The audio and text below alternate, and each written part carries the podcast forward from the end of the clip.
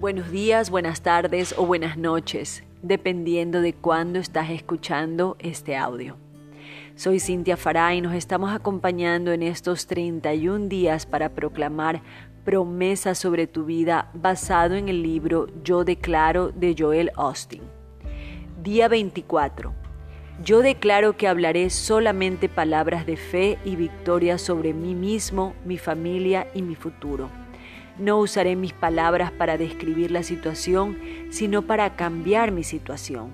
Declararé favor, buenos descansos, sanidad y restauración. No le contaré a Dios cuán grandes son mis problemas. Les contaré a mis problemas cuán grande es mi Dios. Esta es mi declaración. Es necesario que prestemos atención a las cosas que decimos.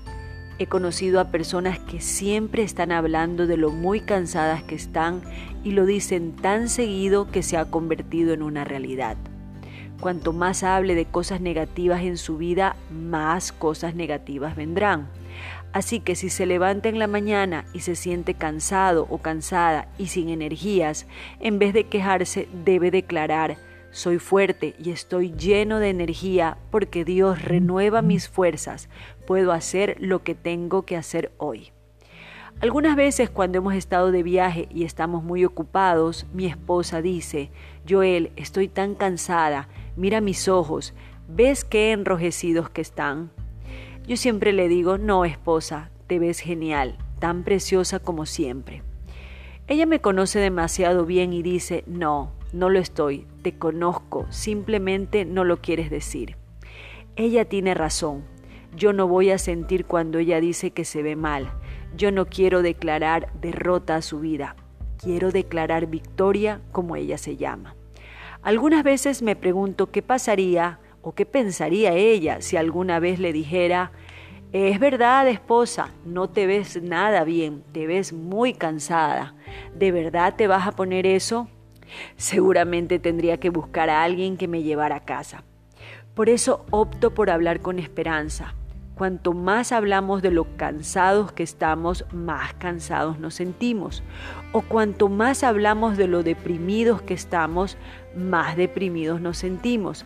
Igualmente, cuanto más hable sobre su condición de sobrepeso, más estará en sobrepeso. Cámbiese al lado de la victoria. No hable sobre cómo es usted, hable sobre cómo quiere ser.